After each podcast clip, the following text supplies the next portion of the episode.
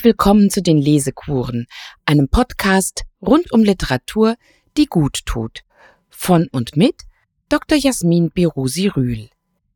Teil 1 zu Tanja Blixens Buch Afrika dunkel lockende Welt und jenseits von Afrika unter dem Motto Weiß Afrika auch ein Lied von mir?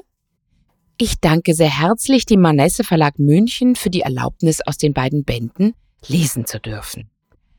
Liebe Hörerinnen und Hörer, Karen Blixen, die in Deutschland unter dem Vornamen Tanja bekannt ist, so nannten sie ihre englischen Freunde in Afrika, ist in der ganzen Welt besonders berühmt für ihr Buch Out of Africa.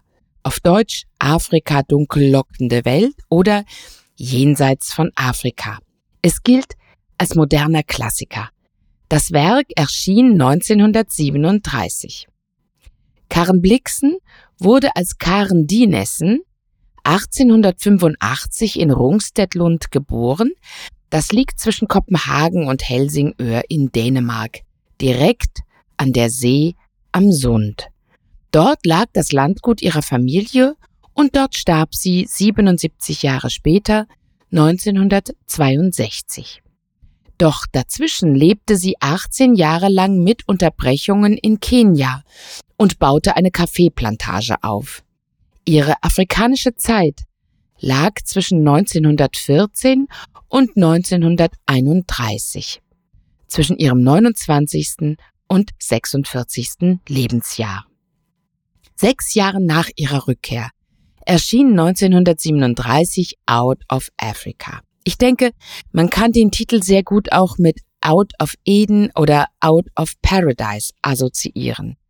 Nicht mehr dort sein zu dürfen, muss Karen Blixen unendlich geschmerzt haben und sie hat sich dem unter anderem mit dem Schreiben ihres Buches gestellt. Dieses Buch besteht aus fünf Kapiteln, die jeweils verschieden viele Unterkapitel haben. Es endet mit dem Abschied von der Farm, Zitat, auf einem Bahnhof im Samburu-Gebiet stieg ich aus, während die Lokomotive Wasser nahm und ging mit Farah den Bahnsteig entlang. Von da sah ich im Südwesten die Ngongberge liegen.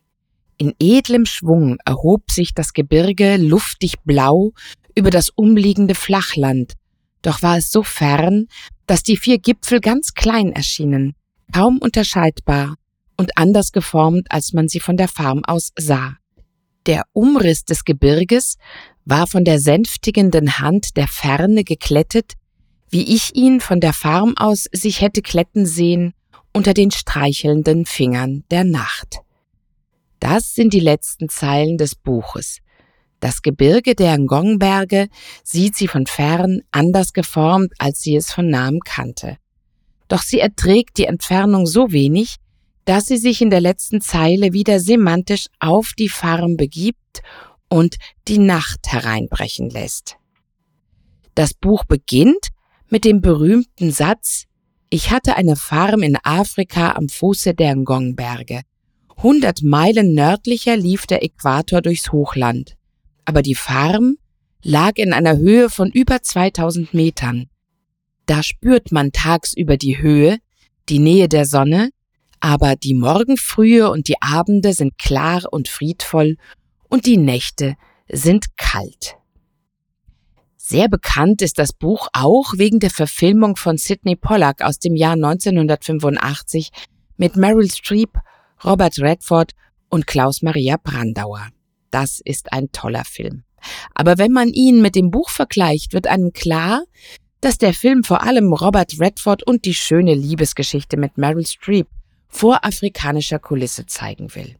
Das Buch ist irgendwie ganz anders großartig und das wollen wir uns in dieser Lesekur anschauen. Ich werde im ersten Teil ein bisschen mehr erzählen und im zweiten Teil ein bisschen mehr lesen. Wir haben es im Deutschen natürlich mit einer Übersetzung zu tun. In Wahrheit haben wir es sogar mit zwei Übersetzungen zu tun, und zwar aus zwei verschiedenen Sprachen. Der Originaltitel lautet Out of Africa, denn Karen Blixen, obschon sie Dänin war, schrieb das Buch zunächst auf Englisch. Dann übersetzte sie es ins Dänische unter dem Titel Den Afrikanske Farm, wörtlich also die afrikanische Farm. Und um die Verwirrung perfekt zu machen, erschien der englische Titel unter dem Autornamen Isaac Denison, also unter einem männlichen Pseudonym. Der dänische Titel erschien unter ihrem Namen, Karen Blixen. Karen Blixen hat alle ihre Bücher und Erzählungen erst auf Englisch geschrieben und dann ins Dänische übersetzt. So gibt es also jedes Buch von ihr zweimal von ihr, auf Englisch und auf Dänisch. Zweisprachigkeit unter großen Autoren, die sich teils selbst übersetzen, ist ein interessantes Phänomen und natürlich nicht allzu häufig. Samuel Beckett hat es als ihre zwischen Englisch und Französisch ähnlich gemacht. Judith Sherman, die Biografin Karen Blixens, führt als Gründe für das Schreiben auf Englisch auf, ihr Dänisch war in Afrika aus Mangel an Übung eingerostet. Englisch war die Sprache ihres Alltagslebens und ihres wichtigsten Zuhörers und Kritikers, Dennis Finch Hatton. Und vor allem schrieb sie Englisch aus den gleichen Gründen, aus denen sie ein Pseudonym wählte. Es war ihr ein Mittel der Freiheit durch Distanz. Für die Übersetzung ins Dänische hat Karen Blixen zuweilen Linearübersetzungen vornehmen lassen und diese dann überarbeitet. Für uns als Deutschsprachige ist es irgendwie eine dumme Sache, denn nach der Übersetzung aus dem Englischen wie auch nach der Übersetzung aus dem Dänischen haben wir zwei deutschsprachige Texte vor uns. Sie unterscheiden sich notwendigerweise ein wenig, aber auch nicht sehr. Man müsste eben im Detail schauen. Wir können das nachprüfen, denn es liegen beide Bände vor. Aus dem Englischen hat zeitnah am Erscheinen von 1937 Rudolf von Scholz, der schreibt sich mit TZ, das Werk übersetzt. Er lebte von 1890 bis 1956, war Philologe, kurz sogar Oberbürgermeister von Passau und dann seit 1947 Intendant des Bayerischen Rundfunks. Der Band trägt den schönen Titel Afrika dunkel lockende Welt, der sicher zum Kauf des Buches verlocken sollte. Aus dem Dänischen hat Gisela Perlet 1989 übersetzt. Der Titel im Deutschen lautete zunächst Die afrikanische Farm und jetzt Jenseits von Afrika. Damit will der Verlag vermutlich an den Erfolg des Filmes anknüpfen. Gisela Perlet, sie lebte von 1942 bis 2010 in Rostock und arbeitete bei einem Verlag. Doch in der DDR hatten es zuweilen auch Übersetzer nicht leicht. Es heißt im Netz, Differenzen mit staatlichen Stellen über eine geplante Kierkegaard-Übersetzung führten zu ihrer Entlassung. Sie arbeitete fortan als freie Übersetzerin und Herausgeberin und wurde wichtig durch ihre Übersetzungen von Hans Christian Andersen und Kierkegaard. Andersen war ein Autor, den Blixen sehr liebte, zumal sie auch selbst Märchen schrieb. Schon allein von daher passt sie als Übersetzerin wunderbar. Beide Afrika-Übersetzungen sind unter anderem bei Manesse erschienen, in diesen hübschen kleinformatigen Bänden. Der Band Jenseits von Afrika aus dem Dänischen ist mit 680 Seiten um einiges dicker als der aus dem Englischen mit 480 Seiten. Hauptsächlich kommt das aber daher, dass der Schriftsatz um ein Viertel weiter ist. Außerdem gibt es vier sehr kleine zusätzliche Unterkapitel im Dänischen. Ich habe bei Stichproben den Eindruck gewonnen, dass Blixen im Dänischen zuweilen mehr Adjektive verwendet hat und manche Sätze etwas mehr ausschmückte. Die deutsche Übersetzung aus dem Englischen wirkt oft knackiger, was wohl auf die Originalfassung zurückgeht. Der Vergleich von Textstellen vermittelt zuweilen unterschiedliche Nuancen. Ein Beispiel von ganz am Ende, als Karen Blixen mit dem Zug aus Afrika davonfährt. Da heißt es in der Übersetzung aus dem Englischen, da ist immer der Titel Afrika dunkel lockende Welt auf Seite 461. Die Somali-Frauen waren, wie mir Farah unterwegs im Zuge erzählte, in Rikschas am Bahnhof erschienen. Als sie aber so viele Somali-Männer auf einmal erblickten, hatte sie der Mut verlassen und sie waren rasch wieder heimgefahren. Aus dem Dänischen, in der Fassung jenseits von Afrika, heißt es auf Seite 635, wie mir Farah im Zug nach Süden erzählte, waren die Somali-Frauen in Rikschas zum Bahnhof gekommen, um mir Lebewohl zu sagen. Doch als sie die vielen Somali-Männer dort gesehen hatten, waren sie mutlos geworden und ganz still davongefahren. In der Übersetzung aus dem Dänischen haben wir das Lebewohlsagen, dass wir uns in der anderen hinzudenken müssen. Und die Frauen fahren nicht rasch heim, sondern es steht, sie waren mutlos geworden und ganz still davongefahren. Es gibt eine literaturwissenschaftliche Untersuchung von Ute Klünder, die sich mit dem Grenzgängertum von Isaac Dinesen alias Karen Blixen befasst und feststellt, in jüngster Zeit gibt es eine deutliche Tendenz zugunsten des Dänischen, so dass wiederum Anlass zur Befürchtung besteht, dass der englischen Stimme der Karen Blixen im übersetzerischen Transfer über kurz oder lang kein Gehör mehr geschenkt werden wird. Damit aber würde man bewusst einen Teil der zweisprachigen Verfasserschaft der Autorin ignorieren, der überdies der von ihr selbst Erstgewählte ist. Das ist ein wichtiger Gedanke und man sollte der Zweisprachigkeit im Zusammenhang mit Karen Blixen immer auch etwas Zeit und Gedanken gönnen. Als junge Frau studierte Karen Blixen Malerei an der Königlich Dänischen Kunstakademie in Kopenhagen und dann in Paris, wo sie das Leben und auch die Huldigung einiger Männer sehr genossen haben muss. Allerdings wurde sie auch immer wieder von großer Traurigkeit und Depression geplagt, weil sie nicht recht wusste, was aus ihr werden sollte. Denn in Dänemark bei der Familie wollte sie nicht bleiben. Ihre Familie mütterlicherseits, die Westenholz, waren nämlich als radikal reformierte Unitarier ausgesprochen lustfeindlich, während ihre Familie väterlicherseits das Gegenteil gewesen war. Aber ihr sehr leidenschaftlicher Vater, Wilhelm Dinesen, der sie als Mädchen auserwählt hatte unter den vier Kindern und mit ihr lange Wanderungen unternahm, hatte sich zu ihrem großen Leidwesen erhängt, als sie zehn Jahre alt war. Ihre ersten Publikationen 1907, da war sie 22 Jahre alt, erschienen unter dem Namen Osceola. Osceola war ein Indianerhäuptling, der die Seminolen Anfang des 19. Jahrhunderts gegen die US-Armee in den Krieg geführt hat. An dem Krieg waren 200.000 amerikanische Soldaten beteiligt und er war einer der teuersten Indianerkriege. Was dachte die Autorin sich dabei? Die Seminolen, ein teils gemischter Stamm mit schwarzen Sklaven, wollten sich nicht in Reservate umziehen lassen, und Häuptling Osceola gewann durch eine Guerillataktik unentwegt, bis er an Malaria starb. Sicherlich waren ihr Indianer näher, als man denken könnte. Karen Blixens geliebter Vater Wilhelm Dinesen lebte einige Jahre in Nordamerika, teils in großer Abgeschiedenheit und monatelang allein im Wald. Er liebte die Indianer allesamt, auch wenn sie verfeindeten Stämmen angehörten, und er scheint auch mindestens ein Kind dort hinterlassen zu haben, diese engen Beziehungen ihres Vaters zu den indigenen Menschen in Nordamerika könnten also den Grund dafür abgegeben haben, dass sie diesen Namen Osceola für ihre ersten Publikationen wählte. Am häufigsten publizierte Karen Blixen unter ihrem Geburts- und Vaternamen Dinesen.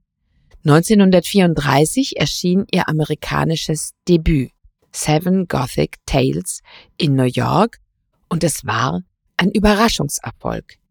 Das Pseudonym Isaac Dinesen sollte nicht gelüftet werden.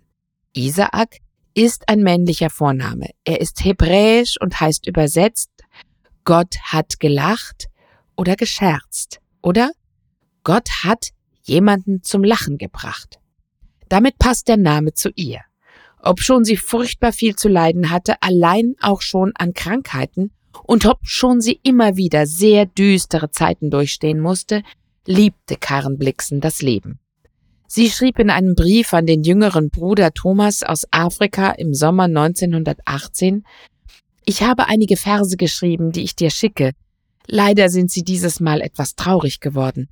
Dafür bekommst du das nächste Mal etwas Heiteres. Denn es ist, quand même, meine feste Überzeugung, das Leben ist sehr schön und reich und groß, ja, wenn ich an der Pest sterbe und auf einem Misthaufen lande, glaube ich das dennoch.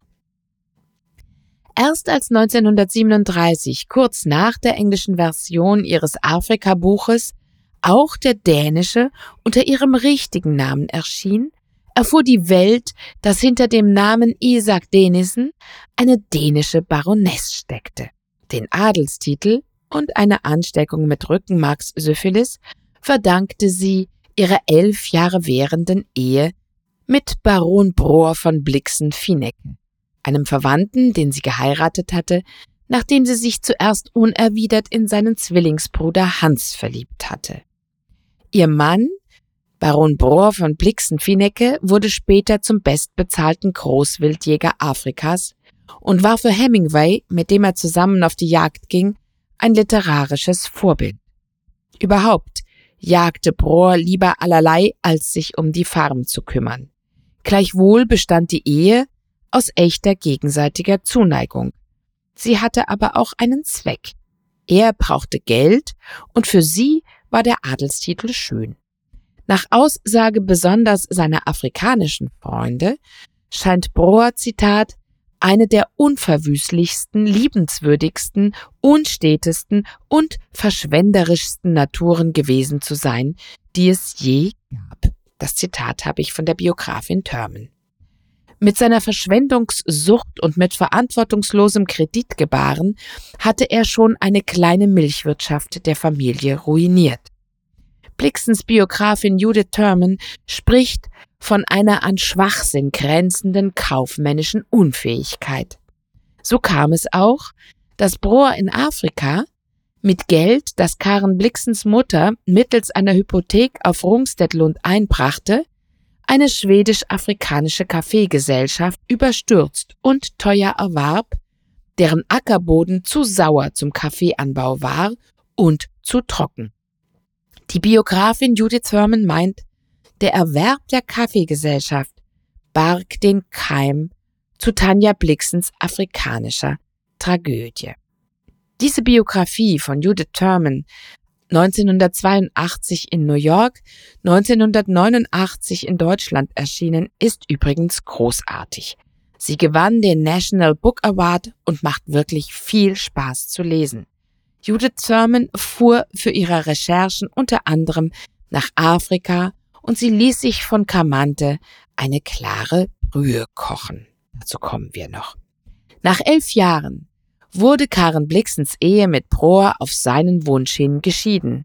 Und Karen Blixen litt bis zu ihrem Ende unter den Nervenschmerzen der Syphilis und unter den Therapien mit Quecksilber und Arsen.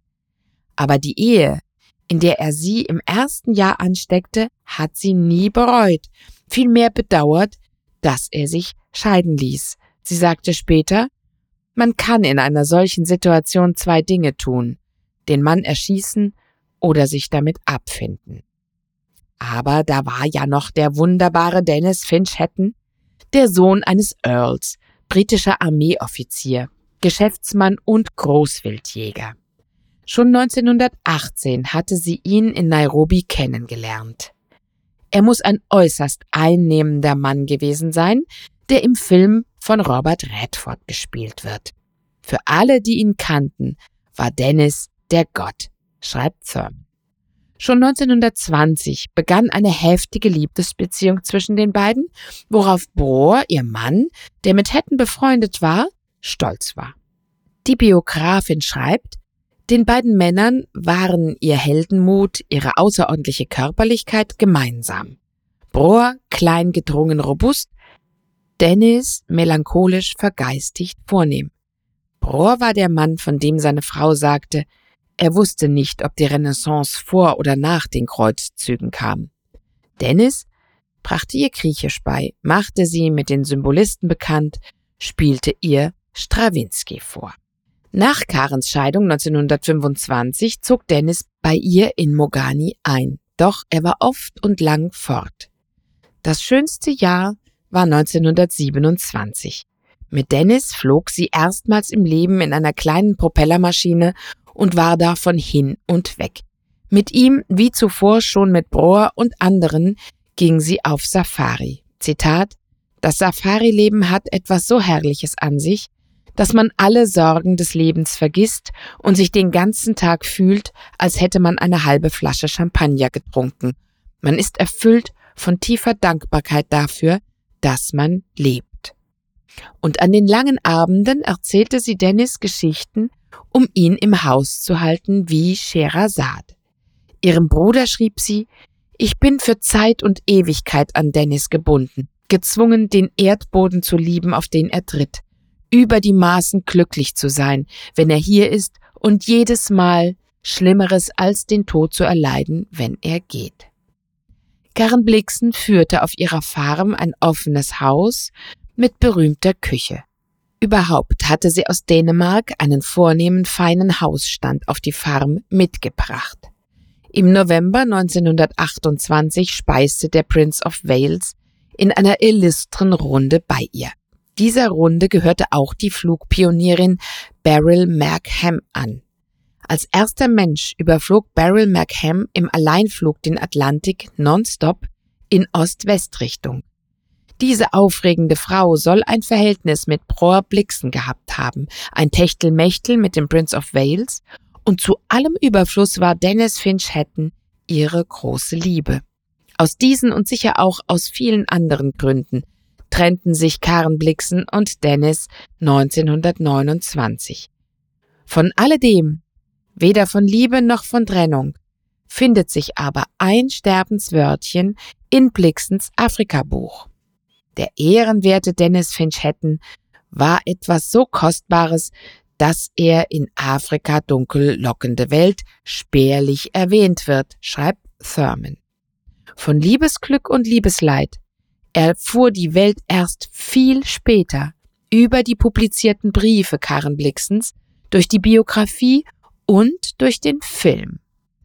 Was aber die ganze Welt gleich 1931 mitbekam, war, dass Dennis Finch Hatton mit seinem Flugzeug in Nairobi abstürzte.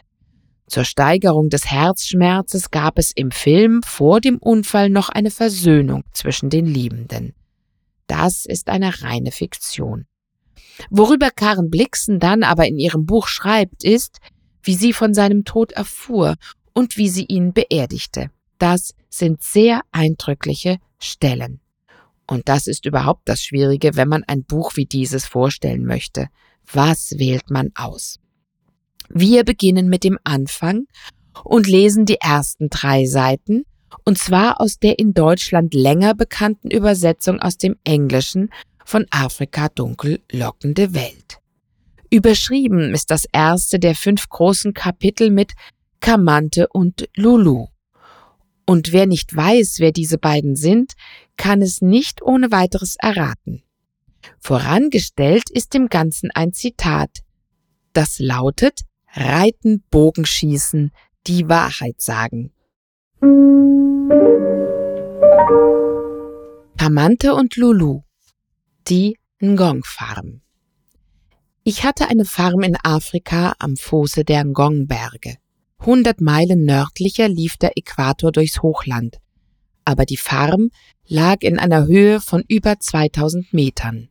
Da spürt man tagsüber die Höhe, die Nähe der Sonne, aber die Morgenfrühe und die Abende sind klar und friedvoll und die Nächte sind kalt. Die geografische Lage und die Höhe haben vereint eine Landschaft geschaffen, die in der ganzen Welt nicht ihresgleichen hat. Nirgends ist etwas Üppiges oder Überschwängliches. Es ist, als wäre Afrika hier gleichsam durch 2000 Meter emporgeläutert zu einer starken und klaren Essenz seines Wesens. Die Farben sind trocken und glasiert wie Farben irdener Geschirre. Die Bäume haben ein lichtes, zartes Laubwerk, und ihre Form ist anders als die europäischer Bäume. Sie bilden keine Kronen und Kuppeln, sondern waagrechte Schichten. Vereinzelte hohe Bäume bekommen dadurch eine Ähnlichkeit mit Palmen. Sie haben etwas Heroisches und Romantisches, wie Schiffe mit vollen Segeln. Und ein Waldrand wirkt seltsam. Der ganze Wald scheint leicht zu schwingen.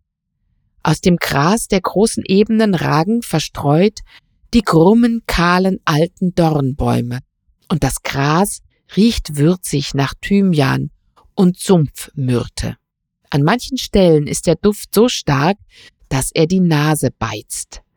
Alle Blumen auf den Hochebenen oder an den Schlinggewächsen und Lianen im Urwald sind gewissermaßen Verkleinerungen, wie Blumen auf den Dünen. Nur zu Beginn der Regenzeit sprießen große, fleischige, schwer duftende Lilien auf den Hochebenen empor. Die Ausblicke sind unendlich weit.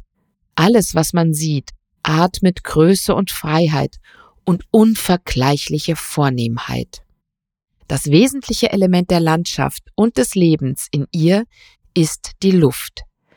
Wer auf einen Aufenthalt im afrikanischen Hochland zurückblickt, den überkommt das Gefühl, er habe eine Zeit lang hoch in der Luft gelebt. Der Himmel ist selten mehr als blassblau oder violett, und mächtige, allerschwere, bare, immerfort sich wandelnde Wolken türmen sich allenthalben und segeln an ihm dahin. Aber die Bläue hat etwas Leuchtendes und färbt die Umrisse der Berge und nahen Wälder mit frischem, tiefem Blau. Um die Tagesmitte beginnt die Luft über dem Lande sich zu regen wie eine aufsteigende Flamme.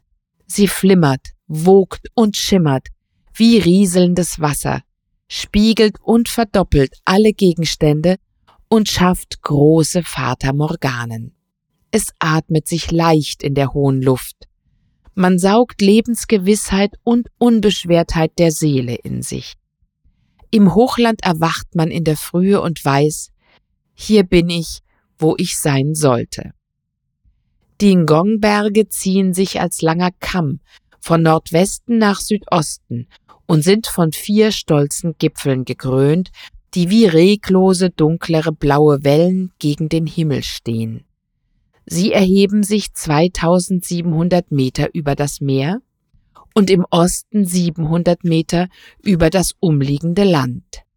Im Westen ist der Absturz tiefer und steiler, da fallen die Berge senkrecht ab in das große Rifftal. Der Wind weht im Hochland beständig aus Nord-Nordost.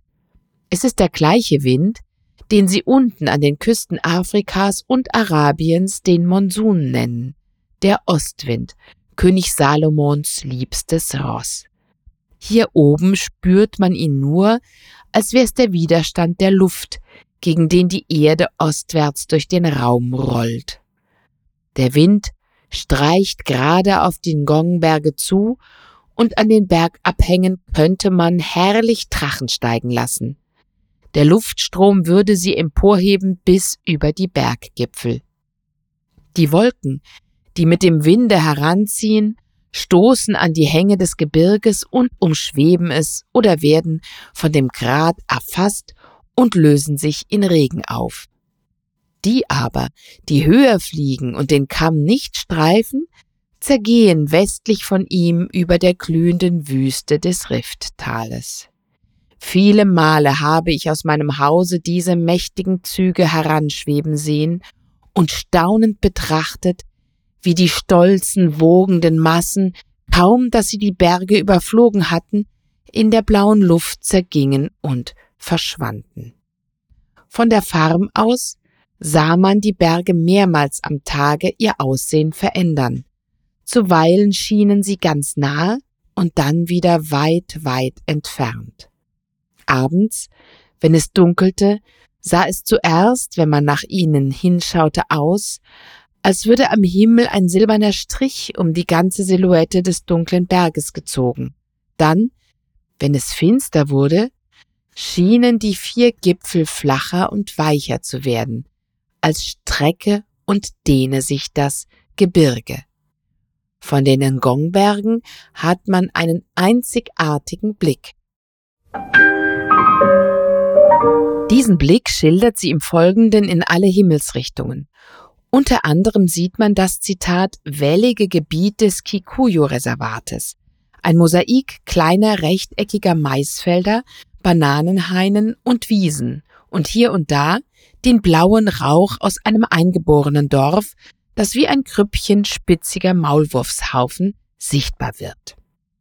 In der Übersetzung aus dem Dänischen von Gisela Perlet sehen wir dort anstelle eines eingeborenen Dorfes ein Negerdorf.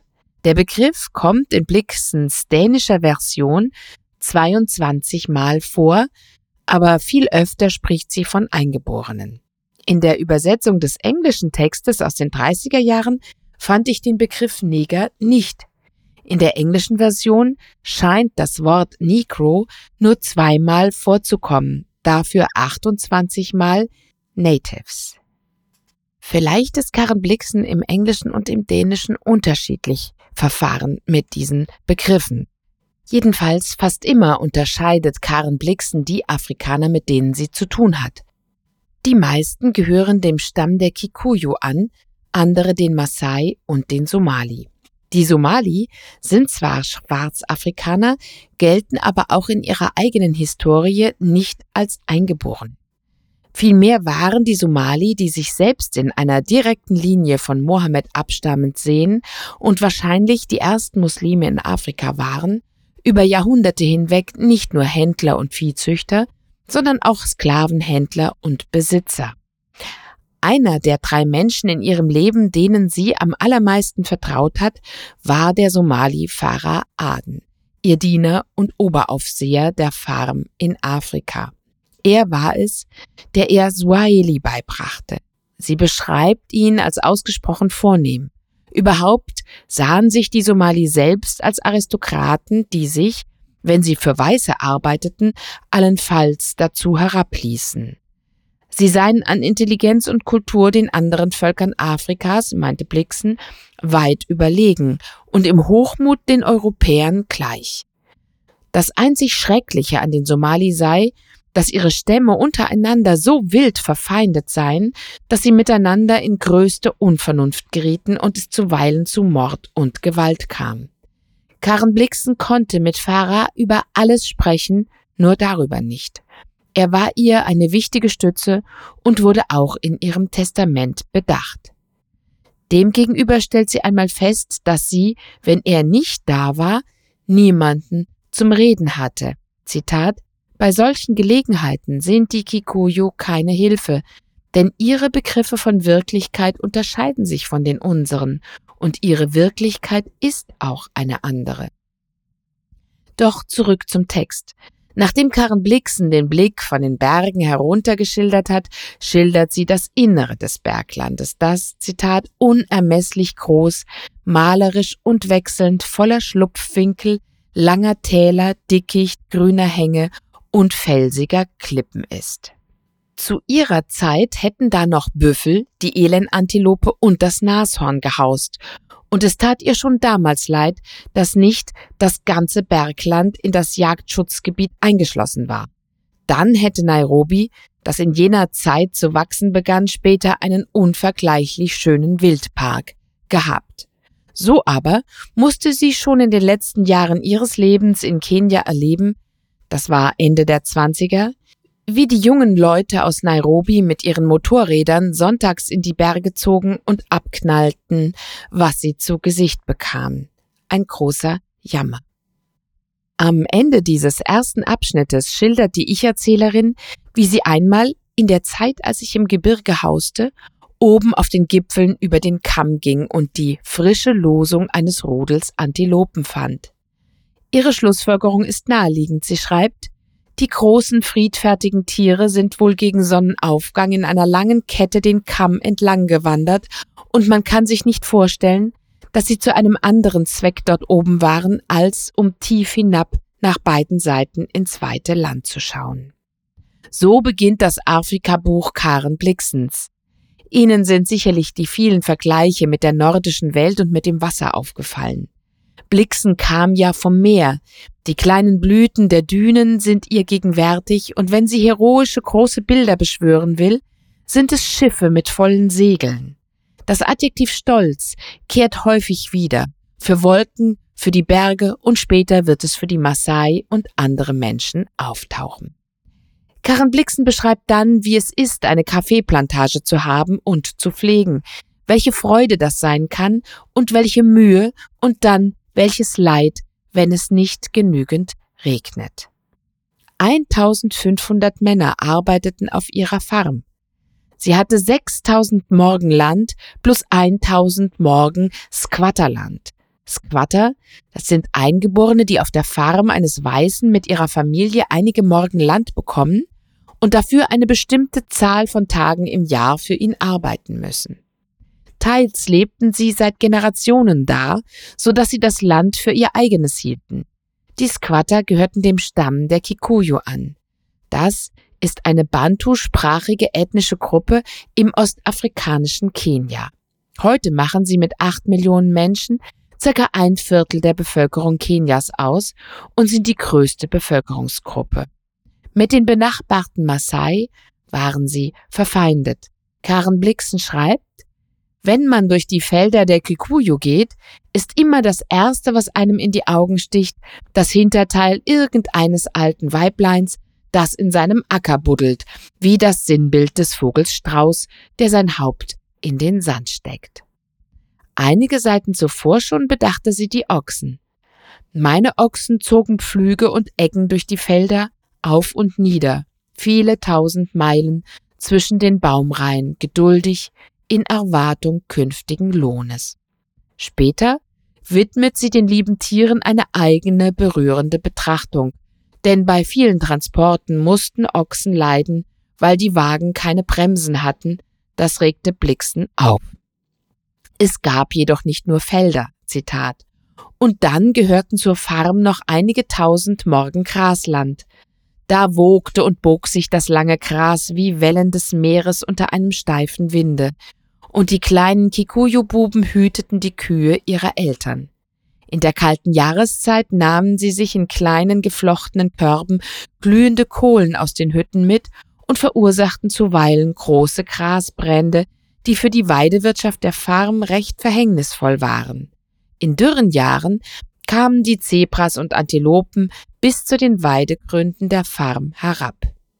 Blixen beschreibt nach dem Land und den Bergen die Stadt Nairobi, deren Gebiet in Suaheli-Stadt und Somali-Stadt unterteilt ist.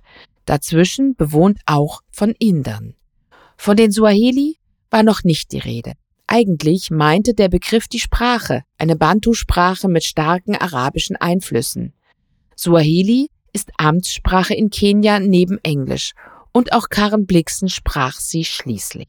Suaheli bezeichnet aber auch die Menschen, die aus der Kulturverschmelzung der Araber und Omani mit Bantu-Frauen am Horn von Afrika über Jahrhunderte erwachsen sind. Mombasa und die Küstenregion waren ein überaus lebendiges Handelszentrum unter arabischer Herrschaft im 16. Jahrhundert, unter portugiesischer und später unter britischer. Der Jägerin Karen Blixen begegnen wir zum ersten Mal, als wir hören, dass die benachbarten Maasai sie auf der Farm zuweilen baten, einen Löwen zu schießen. Für uns, die wir Löwen in erster Linie als gefährdet und schützenswert kennen, sind diese Abschnitte schwieriger. Es gab jedoch damals sehr viele Löwen, die den Afrikanern zuweilen das Vieh rissen und die auch Menschen töteten, zum Beispiel viele Inder, die am Bau der Eisenbahn von Mombasa aus nach Nairobi um 1900 beteiligt waren. Wie auch immer, wenn im Buch gegenüber dem Film keine individuellen Liebesgeschichten vorkommen, entscheidend ist doch eine Liebe. Auch wenn Karen Blixen das im heutigen Sinne nicht gendergerecht ausdrückt. Sie sagt, so wie Männer Frauen und Weiblichkeit lieben und so wie Frauen Männer und Männlichkeit lieben, so liebe der Mensch aus dem Norden den Süden und seine Menschen. Zitat Ich habe schon in den ersten Wochen in Afrika eine große Liebe für die Eingeborenen gefasst. Es war ein tiefes Gefühl, das jedem Alter und Geschlecht gleichermaßen galt. Und etwas später, auf unseren Jagdzügen und auf der Farm entwickelte sich meine Bekanntschaft mit den Schwarzen zu einer festen persönlichen Beziehung. Wir wurden gute Freunde. Ich fand mich damit ab, dass ich sie zwar nie ganz kennen und verstehen würde, dass sie mich aber durch und durch kannten und die Entscheidungen, die ich treffen würde, bereits wussten, ehe ich selbst entschieden hatte. Im nächsten Teil der Lesekur lernen Sie Kamante und Lulu kennen. Und das gesamte Buch noch ein bisschen mehr. Bis dahin können Sie auf der Lesekurenseite den Links zu Mozarts Klarinettenkonzert und Beethovens Adagio folgen, die Kamante sehr liebte, und zur Musik von John Barry, mit der der Film Jenseits von Afrika unterlegt ist.